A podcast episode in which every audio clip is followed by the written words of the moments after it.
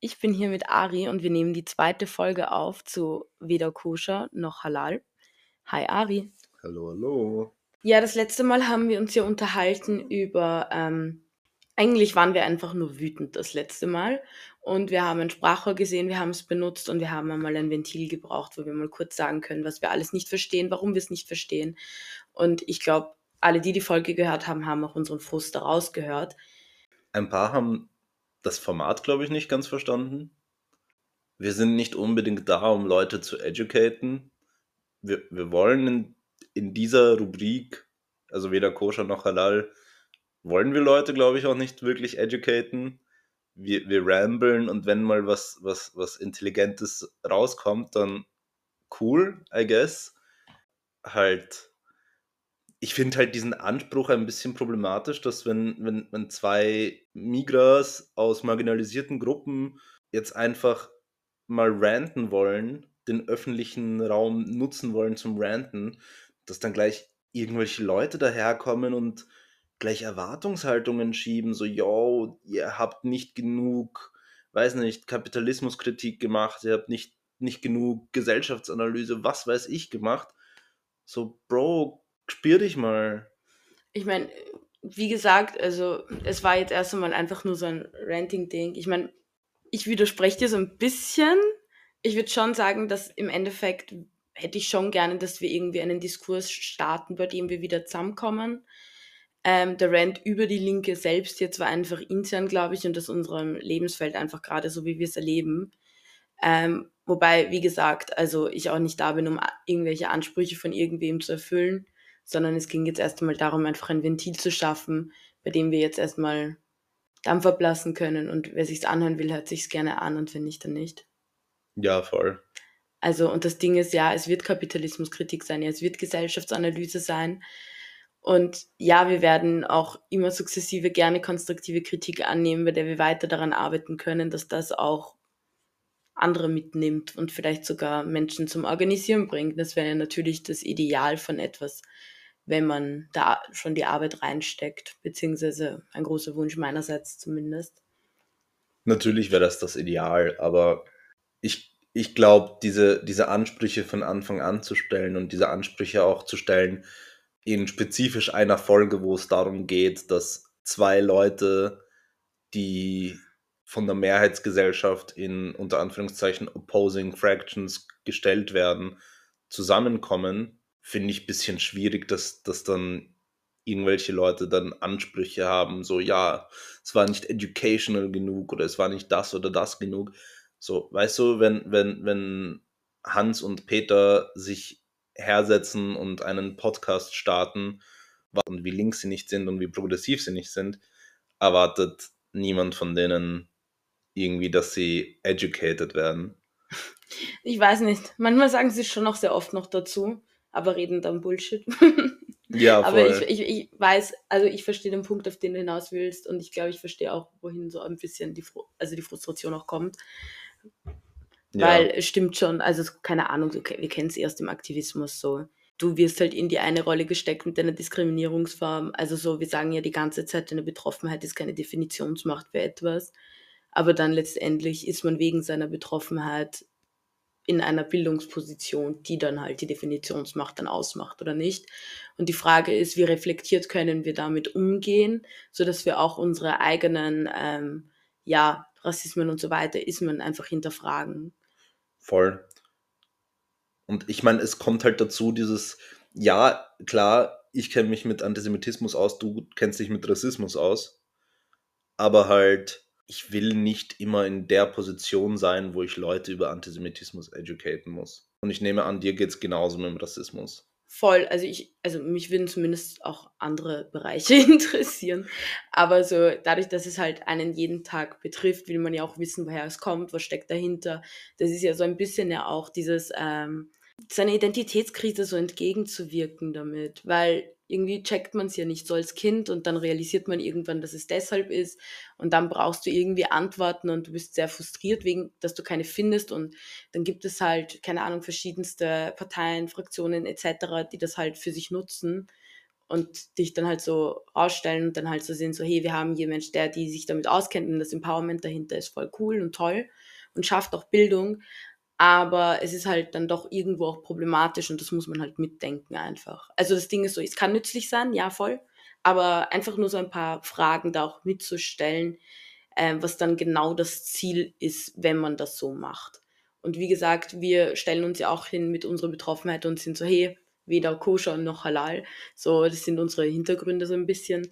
Und ähm, wollen da jetzt aber auch nicht für eine bestimmte Gruppe oder sowas sprechen, weil wie gesagt, wir können keine Mail schreiben an betroffen von Rassismus und dann antworten wir alle auf einmal, die davon betroffen sind und wir haben einen gewissen Prozentteil mit 80 Prozent sagen, ihr wollt nicht, sie wollen nicht, dass das N-Wort benutzt wird. Wow, gratuliere.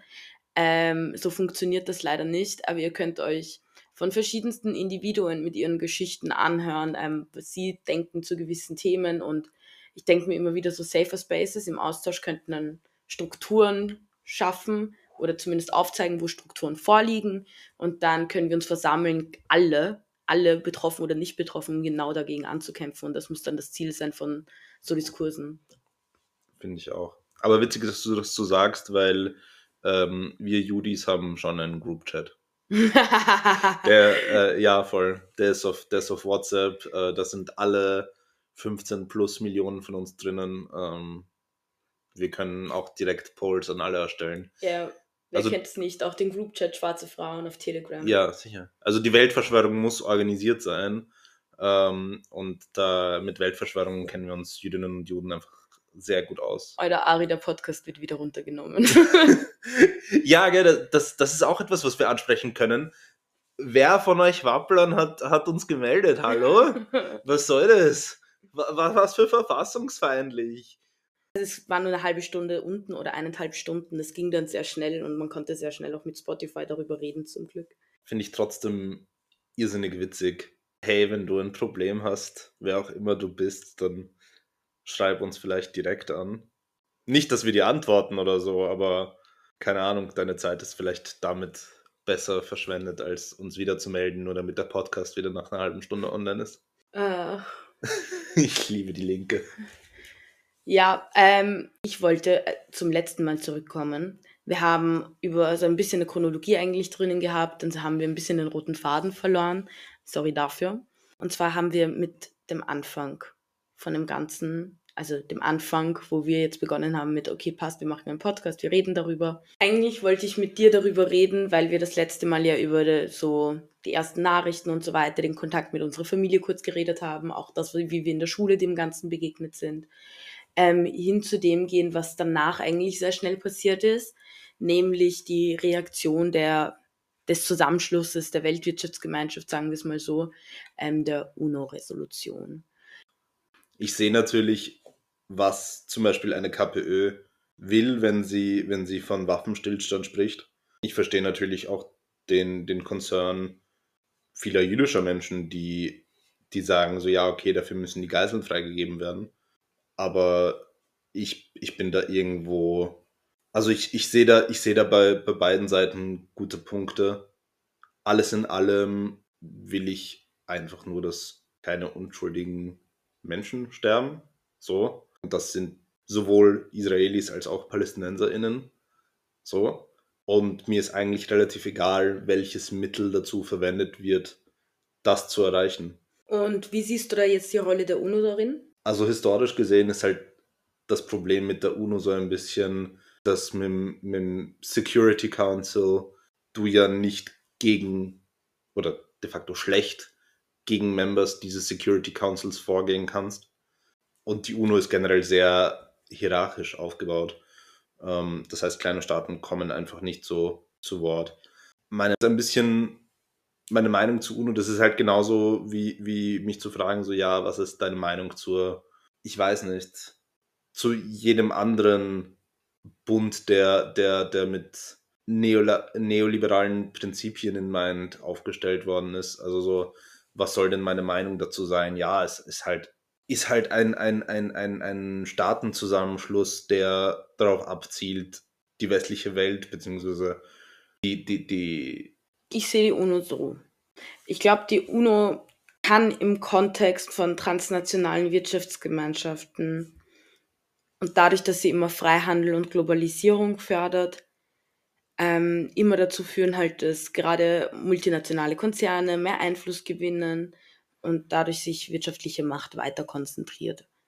Also man kann sich als ein Verfestiger von eben Kapitalismus sehen, beziehungsweise ist es das auch. Ja, vor allem dahingehend, dass die UNO so hierarchisch aufgebaut ist, dass die Leute, also die, die Staaten aus dem Sicherheitsrat eigentlich alles abblocken können und alles wehtun können.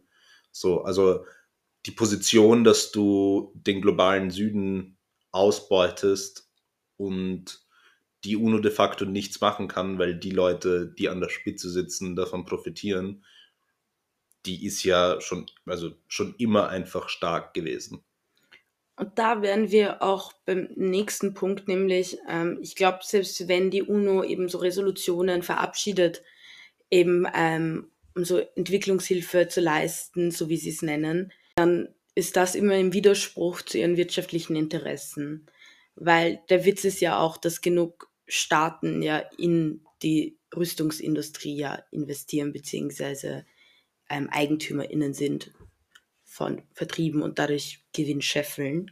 Deshalb glaube ich einfach, dass es da eine gewisse Widersprüchlichkeit diesbezüglich gibt und dass man das sehr oft dann als so eine Art Reinwaschen verwendet, um dann nach außen zu zeigen, so hey, wir bringen doch eh alle Menschen zusammen. Und ich glaube einfach, das ist von uns als Linke ein, ja, ein noch nicht viel diskutiertes Thema. Das Ding ist, die Frage, also die Frage, die wir uns stellen müssen, kann die UNO hilfreich sein?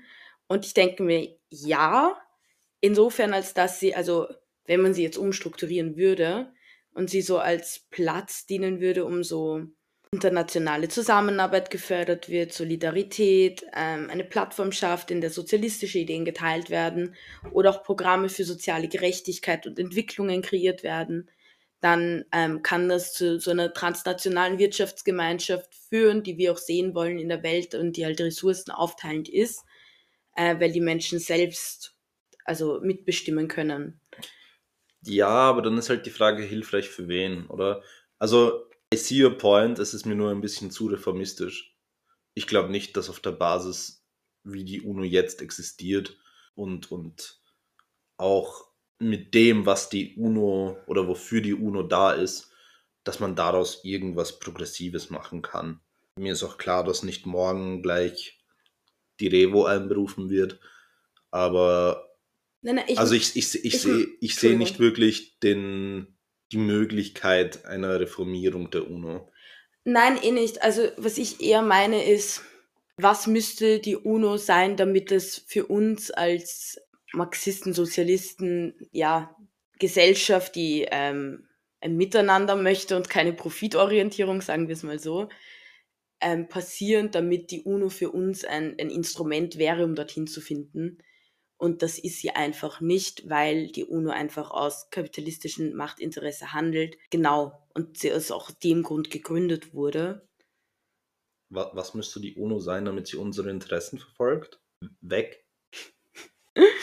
Also ich sehe, ich sehe in, in, in einer, ich sehe in der derzeitigen Systemform, in der wir sind, sehe ich natürlich, dass die, dass die UNO Staaten helfen kann oder Multinationals helfen kann, Reichtum zu erlangen. Auf der anderen Seite sehen wir immer wieder die Machtdynamik eben durch so ja. ökonomische Priorität und dadurch siehst du dann so, wer die, dominant, wer die dominanten kapitalistischen Nationen sind. Ich, ich weiß, was du meinst. Voll, muss man sich halt immer fragen, so nicht nur at what cost, sondern at whose cost. Es ist immer zur Benachteiligung von Entwicklungsländern. Also gerade in der globalisierten Weltwirtschaftsordnung sehen wir das ja. So, also deshalb zurückzukommen zu der Frage der UN-Resolution. Ähm, wie finde ich das, dass, dass Österreich dagegen gestimmt hat? Alles in allem finde ich es irrelevant. weil Österreich nicht die einzige Wirtschaftsmacht ist, die weiter profitiert. Also wir haben halt natürlich auch Rüstungsunternehmen, aber darum, darum geht es gar nicht. Also die Staaten hätten ja sowieso dagegen bestimmt. Das soll keine Verteidigung Österreichs sein. Ganz im Gegenteil. Es soll einfach nur ein Zeichen sein, hey, wenn es sowieso meaningless wäre, dann hätte man ja wenigstens symbolisch dafür stimmen können. Aber diese ganze Wahl ist ja symbolisch. Diese ganze, Jedes Land ja. hat für sich genauso symbolisch agiert, wie es hätte für sich. Ja, und selbst müssen. wenn alle dafür gestimmt hätten, selbst wenn alle dafür gestimmt hätten, wäre es genau der gleiche Outcome gewesen wie jetzt gerade auch.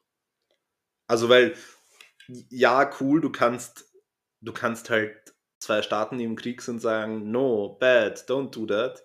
Aber wenn halt überall wirtschaftliche Interessen dran hängen, dann ist denen, glaube ich, ziemlich egal, dass du sagst, no bad, don't do that. So. Also dann kannst du dir halt den Mund fusselig reden, weil da geht es irgendwie um mehr als ein Zeichen setzen.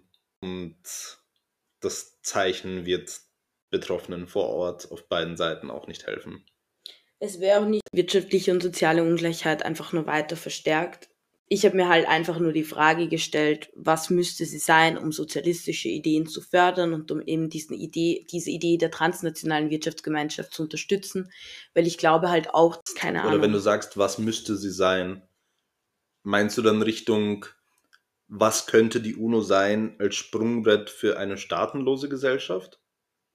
Ja, genau. Also für eine Gesellschaft, in der die ArbeiterInnen im Besitz der Arbeitsmittel sind. Also Produktionsmittel, Kapital.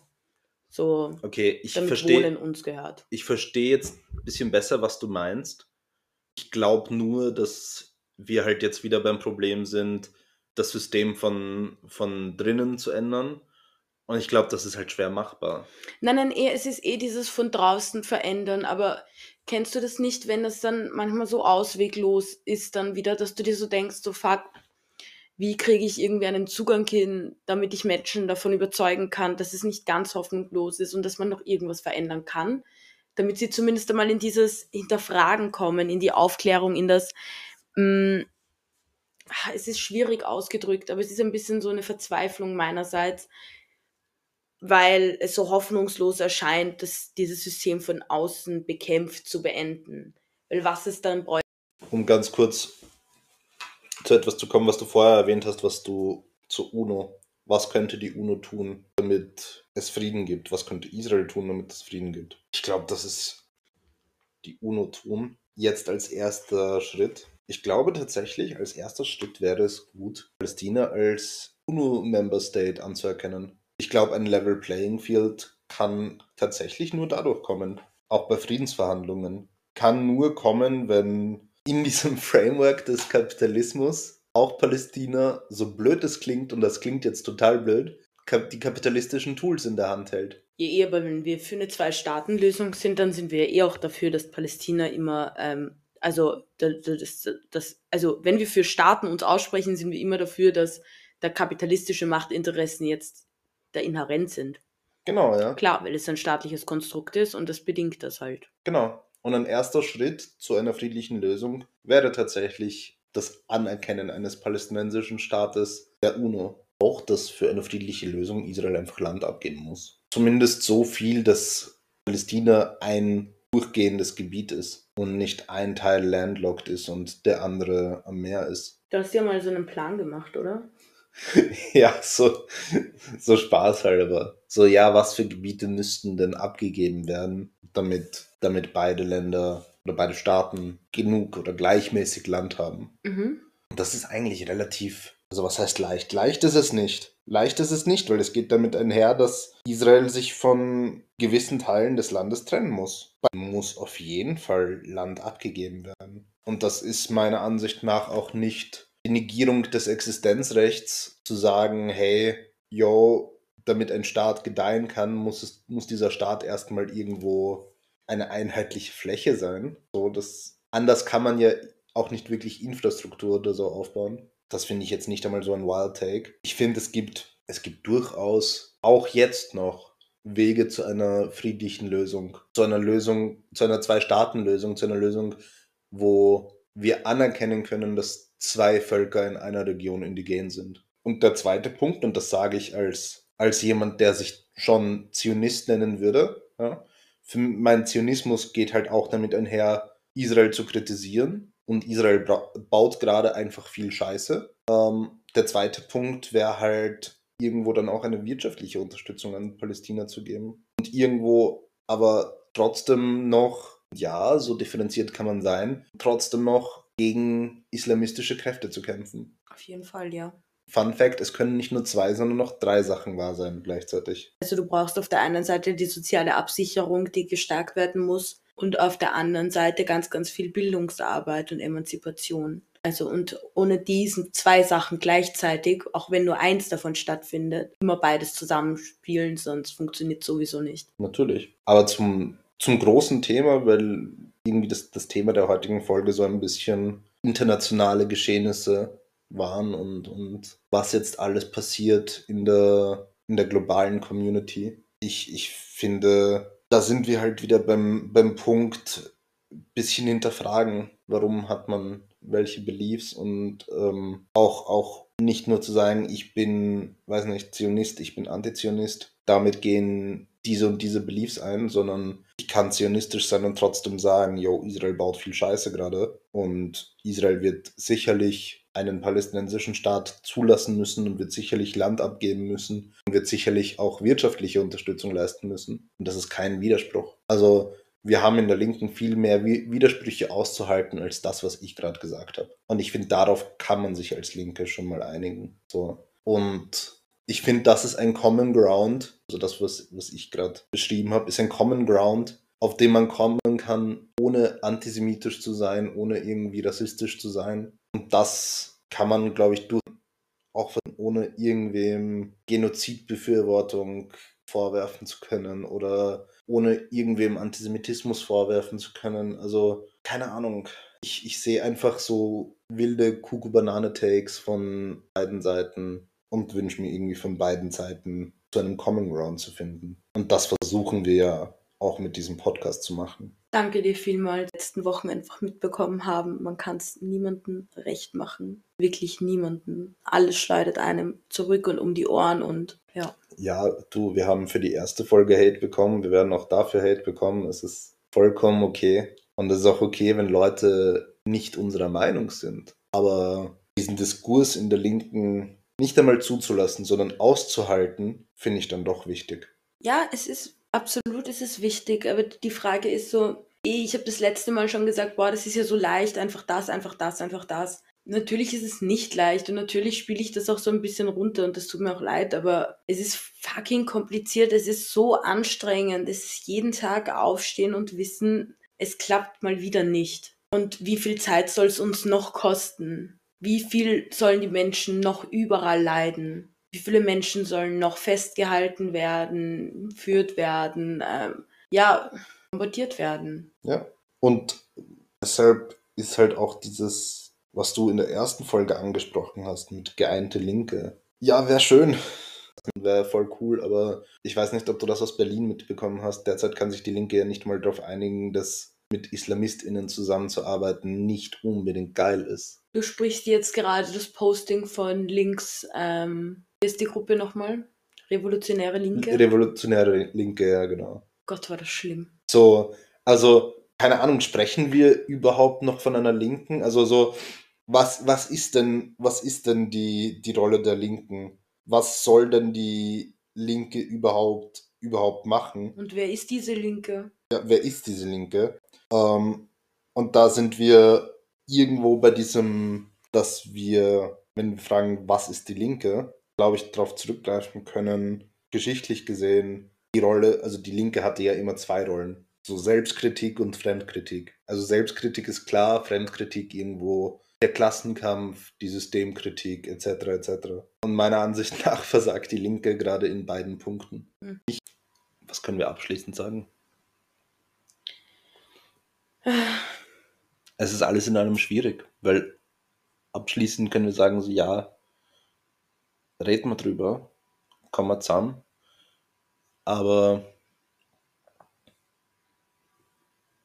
wie? Ich bin außerdem richtig müde. Ich weiß nicht, wie es euch geht, aber ich bin richtig, richtig, richtig müde vom darüber reden und es ist richtig privilegiert zu sagen, man ist müde. Und wir hören ja eh auch nicht auf, sondern machen dann halt Zeugs eben, so wie diesen Podcast oder keine Ahnung, im Umkreis was, in der Bildungsarbeit etc. Besuchen Jugendzentren, reden dort mit Leuten darüber, aber man ist einfach so müde davon. Und ich wünsche euch allen ganz, ganz viel Kraft noch. Und darf ich sagen, wir sehen uns nächste Woche. Ja, Mann, let's go. Oh mein Gott, bevor ich es vergesse, noch nicht die Abspielermusik. Ähm, unsere rote Fahne Playlist. Welchen Andere Song Musik. setzt du drauf? Ähm, ich setze darauf, weil ähm, ich so in der ÖH auch der Reparaturmensch bin. Mhm. Ähm, setze ich drauf DIY CEO von Panik Panzer. Ich weiß, du, du, du stehst nicht unbedingt gut zur Antilopengang, aber es ist nur ein Drittel der Antilopengang. Ich glaube, das ist ein Kompromiss. Das ist ein Kompromiss. Ich dachte, jetzt kommt der Bob der Baumeister-Intro. Das kommt nächstes Mal. ähm, ich setze von Absilon Baba auf die Playlist.